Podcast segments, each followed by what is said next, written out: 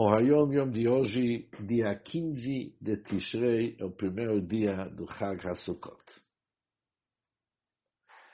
Quando entregamos as quatro espécies, Etrog Lulav, Hadassim e Arabot, para uma outra pessoa, para fazer a benção, devemos falar claramente que entregamos os Daled Minim, as quatro espécies, Mataná Almenat Laharzir. Isso significa um presente condicionada à sua devolução.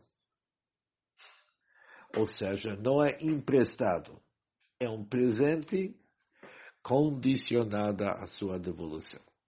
Principalmente no primeiro dia. E isso é importante tanto ao que dá e também ao que recebe.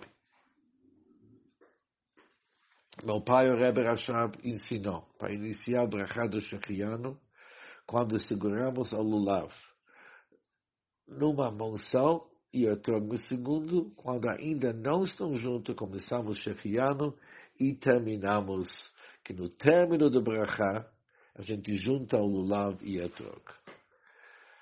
Os versículos que encontramos os Roshanot entre os Oshanot, que a Marte assim diante somente no Hoshaina Rabbe, no último dia de Sukkot. Também durante o dia, a Brachá Leisher Basukkah, fazemos após o Kiddush e não após a Motzilechem Minares. Logo após o Kiddush, falamos, antes de beber o vinho, já falamos a Shekichanu, Mitzvotav e Tzivanu, Leisher Basukkah